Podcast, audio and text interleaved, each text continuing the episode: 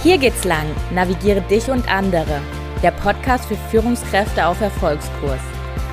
In diesem Podcast geht es darum, wie Führung in der Praxis oft aussieht, wie du dich erfolgreich selbst führst und vor allem, wie du dich zu einer großartigen Führungskraft für deine Mitarbeiter und Mitarbeiterinnen entwickelst. Mein Name ist Jasmin Wild und ich finde es mega schön, dass du heute hier bist. Ja, hallo und herzlich willkommen. Schön, dass du da bist. Ähm, wir sind ja schon wieder mitten im Januar und das neue Jahr ist ja wieder für gemacht, über Vorsätze, Visionen, Ziele und die Ausrichtung auf das neue Jahr zu sprechen. Und das ist auch total richtig und wichtig und ich feiere auch richtig große Ziele. Und zeitgleich erlebe ich auch so viele Führungskräfte, die einfach so viel Workload und Druck auf ihren Schultern tragen. Und der Workload wird mehr und mehr und mehr und der Druck wird mehr und mehr und mehr. Und ja, die Schultern bleiben immer gleich groß. Deswegen habe ich heute mal dir einen anderen Ansatz beziehungsweise einen vorgelagerten Ansatz für dich mitgebracht, bevor du mit etwas Neuem startest. Und zwar erst das alte Ausmisten auf körperlicher, seelischer, sozialer Ebene. Ich habe dir die sogenannte Rausliste mitgebracht. Du erfährst heute hier in diesem Podcast, was ist eine Rausliste, wie kann diese Liste ganz konkret für dich aussehen und wie nutzt du die Liste am besten für dich. Ja, rund um das Thema Ziele gibt es ja, ich glaube, massig Informationen, Bücher im Internet.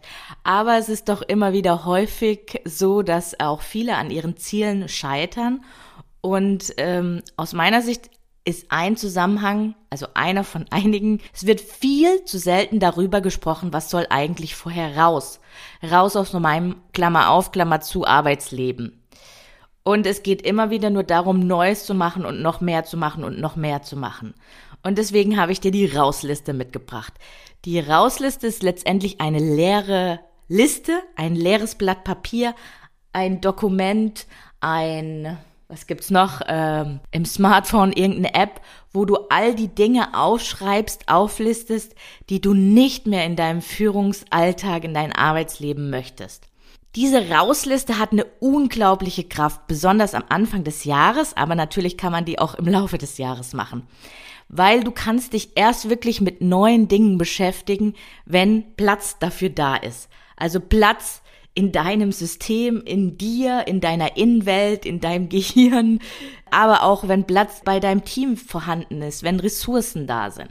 Ich gebe dir einfach mal drei ganz simple Beispiele. Also du willst ein neues Auto kaufen und dein altes steht in der Garage. Du hast aber nur einen Garagenplatz. Logo, das alte Auto muss weg. Du willst neue Kleidung kaufen, aber dein Kleiderschrank quillt über ohne Ende, äh, fällt das Zeug schon raus. Logo, du musst natürlich erstmal deinen Kleiderschrank ausmisten. Du willst, ähm, ja, neues Essen kaufen, aber dein Kühlschrank ist randvoll mit irgendwelchem Zeug, was vielleicht auch noch abgelaufen ist. Logo, du musst erstmal den Kühlschrank ausmisten. Es geht also darum, bevor du mit den Zielen und Vorhaben anfängst, die alle ihre Berechtigung haben. Da, ich bin nicht dagegen, sondern einfach nur, dass du, bevor du damit anfängst, dir Raum zu schaffen, Raum zu schaffen. Also Freiraum, Freiraum für Neues, das in dein Leben kommen darf. Wie kann diese Liste jetzt ganz konkret aussehen? Das ist natürlich ein sehr individueller Prozess, aber es ist so, nur wenn du feststellst und tatsächlich auch aufschreibst. Ich finde, das Aufschreiben mit Stift und Zettel ist so magisch. Nur wenn du feststellst und aufschreibst, was du in deinem Arbeitsleben nicht mehr passt, nicht mehr funktioniert, kannst du es ändern. Und das sind einfach so Fragestellungen, die dir helfen können. Was willst du nicht mehr länger akzeptieren? Auf was hast du absolut keine Lust mehr? Was bist du nicht mehr bereit hinzunehmen? Was möchtest du nicht mehr in deinem Arbeitsleben? Und aus diesen Fragestellungen heraus habe ich für dich eine mögliche Clusterung entwickelt. Eine mögliche Clusterung, die kann für dich eine Hilfestellung sein. Du kannst aber, wie gesagt, auch für dich eigene Oberpunkte zusammenfügen. Die Clusterung, die ich für dich entwickelt habe, ist einmal der Oberpunkt Selbstführung, dann der Oberpunkt Team und Mitarbeitende, dann der Oberpunkt Kunde, dann der Oberpunkt Zusammenarbeit mit anderen Teams und dann der Oberpunkt Organisation und Prozesse. Und jetzt kannst du quasi durch diese fünf Oberpunkte, die sich ja so durch deinen Arbeitsführungskontext schlängeln, kannst du dir immer wieder dieselben Fragen stellen. Beim Oberpunkt Selbstführung, welche Verhaltensmuster oder Konflikte nerven dich? Zum Beispiel verbringst du viel zu viel Zeit auf LinkedIn. Du arbeitest regelmäßig am Wochenende oder du unterbrichst deine Urlaube für wichtige Termine oder du, keine Ahnung, checkst E-Mails im Urlaub. Vielleicht hast du auch einen Glaubenssatz, nur durch harte Arbeit kann man viel erreichen. Also das könnten jetzt mögliche Beispiele sein, die du dir dann geben könntest auf die Frage, welche Verhaltensmuster oder Konflikte nerven dich bei deiner eigenen Selbstführung. Jetzt kommen wir zu dem nächsten Oberpunkt Team und Mitarbeitende. Hier ist wieder dieselbe Fragestellung, welche Verhaltensmuster oder Konflikte nerven dich? Was kostet dich und deinem Team Zeit und Energie und liefert minimalen Mehrwert? Zum Beispiel hat es sich eingeschlichen, dass viele Teammitglieder immer wieder Termine absagen aufgrund von einer falsch gesetzten Priorisierung, also die Priorisierung aufs Tagesgeschäft. Es gibt Termine, die sind für die Entwicklung, Mitarbeiterentwicklung, Training, Vision, Werte, Arbeit angesetzt und die werden immer wieder abgesagt, weil, ja, keine Ahnung, das Tagesgeschäft gerade auf einen einbrasselt. Anderes Beispiel. Es gibt zu viele sinnlose und endlose Quatschmeetings, wo am Ende halt wenig Output rauskommt und alle irgendwie frustriert sind, warum sie so oft in so, ja, in so sinnlosen Meetings einfach sitzen. Dann kommen wir zum nächsten Oberpunkt, zum Oberpunkt Kunde. Welche Verhaltensmuster oder Konflikte nerven dich in Zusammenarbeit mit dem Kunden oder mit dem Kundenmanagement? Zum Beispiel äh, kann es sein, dass ein tägliches Meeting von einer Stunde angesetzt ist über mehrere Monate mit einer Anzahl an Menschen, sagen wir mal mit zehn Leuten und man sitzt jeden Tag wieder in diesem Call mit diesem Kunden und die Ergebnisse, die dabei rumkommen, sind halt auch minimal. Ein anderes Beispiel kann sein, dass ja, es dich auch nervt, dass du keine richtige Vertrauensbasis zu deinem Kunden geschaffen hast. Du hattest in der Vergangenheit, ich sag mal Gänsefüßchen, habt ihr vielleicht als Team nicht so gut performt oder eine Schlechtleistung an den Tag gebracht und dann habt ihr alles dafür getan und Prozesse stabilisiert und optimiert. Und trotzdem hat der Kunde kein Vertrauen zu euch gefasst. Jetzt kommen wir zum nächsten Oberpunkt, Zusammenarbeit mit anderen Teams. Wieder dieselbe Frage, welche Verhaltensmuster oder welche Konflikte nerven dich? Zum Beispiel kann das eine bestimmte Art der Kommunikation sein.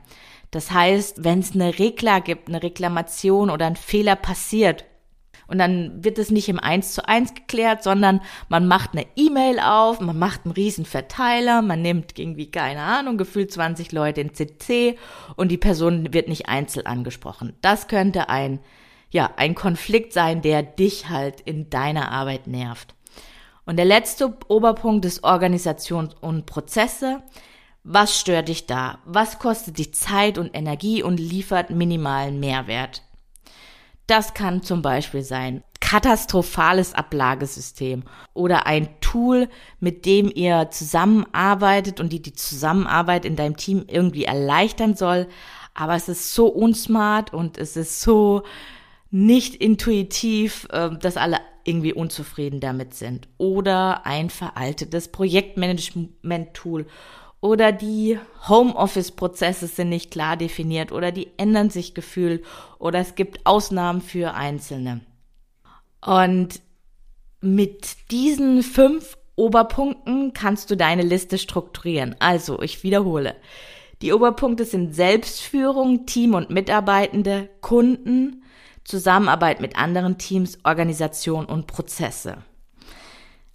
Und by the way ist es natürlich so, dass wir als Mensch eine Einheit sind und uns nicht in privat und beruflich trennen können. Und deswegen kannst du, wenn du magst, diese Liste natürlich gerne auch über andere Lebensbereiche ziehen, wie beispielsweise dein Privatleben, also deine Familie, deine Freizeit und so weiter. Das kann man ähm, wunderbar auch noch in andere Lebensbereiche integrieren. Ich habe mich dafür heute entschieden, dass ich das jetzt wirklich fokussiere auf deinen Führungs- und Arbeitsalltag. Ja, und wie kannst du diese Rausliste jetzt am besten für dich nutzen und wie ist der Prozess? Du hast ja jetzt schon viele Ideen hoffentlich bekommen. Der Prozess ist ziemlich einfach. Schritt eins ist eine Bestandsaufnahme zu machen und Schritt zwei ist auszumisten und umzusetzen. So, okay, wir starten mit Schritt eins. Du machst eine Bestandsaufnahme von allen Themen, die du gerne nicht mehr in deinem Leben haben möchtest, die du irgendwie gerne abstellen würdest, die du gerne lösen würdest. Schreib da wirklich konsequent alles auf. Alles, was dir auffällt. Also im ersten Schritt sollst du nicht überlegen, oh mein Gott, wie soll ich das jetzt lösen wie kriege ich das hin? Es geht erstmal im ersten Schritt darum, alles aufzunehmen. Was dich nervt, was du nicht mehr haben möchtest, was dir deine Energie raubt, was dir deine Zeit raubt. Und das natürlich hier in dieser, äh, wenn es für dich passt, in dieser vorgegebenen Struktur, Selbstführung, Team, Mitarbeitende, Kunde, Zusammenarbeit mit anderen Teams und Organisationen und Prozesse. Und dann hast du diese Liste bei dir und wirst die nächsten Tage beobachten. Am besten machst du das mal so zwei Wochen. Und dann hast du diese 14 Tage und legst dir irgendwie die Liste oder, keine Ahnung, wenn du es am Handy machst, irgendwo hin, so dass du es immer wieder siehst. So, ah ja, also das äh, ja, lege ich am besten neben meinen Laptop, dann habe ich da die Liste oder mein bei meinem Smartphone mache ich einen Screenshot und mache mir das als Bildschirmhintergrund, also so, dass ich immer wieder dran erinnert werde, ah ja, ich achte noch mal drauf, was mich gerade stört. Und diese Liste wird dann einfach dein ständiger Begleiter die nächsten 14 Tage sein und ist einfach wichtig für dich, dass du die in der Hinterhand hast. Die Frage, die dich dabei auch leiten und inspirieren kann, ist, dass du dabei immer dran denkst, hey, cool, wenn ich das abstellen könnte, wie viel Zeit und Energie hätte ich dann wirklich für Dinge, die mir wirklich, wirklich, wirklich am Herzen liegen. Also es ist immer so eine Fragestellung, die einfach supporten kann.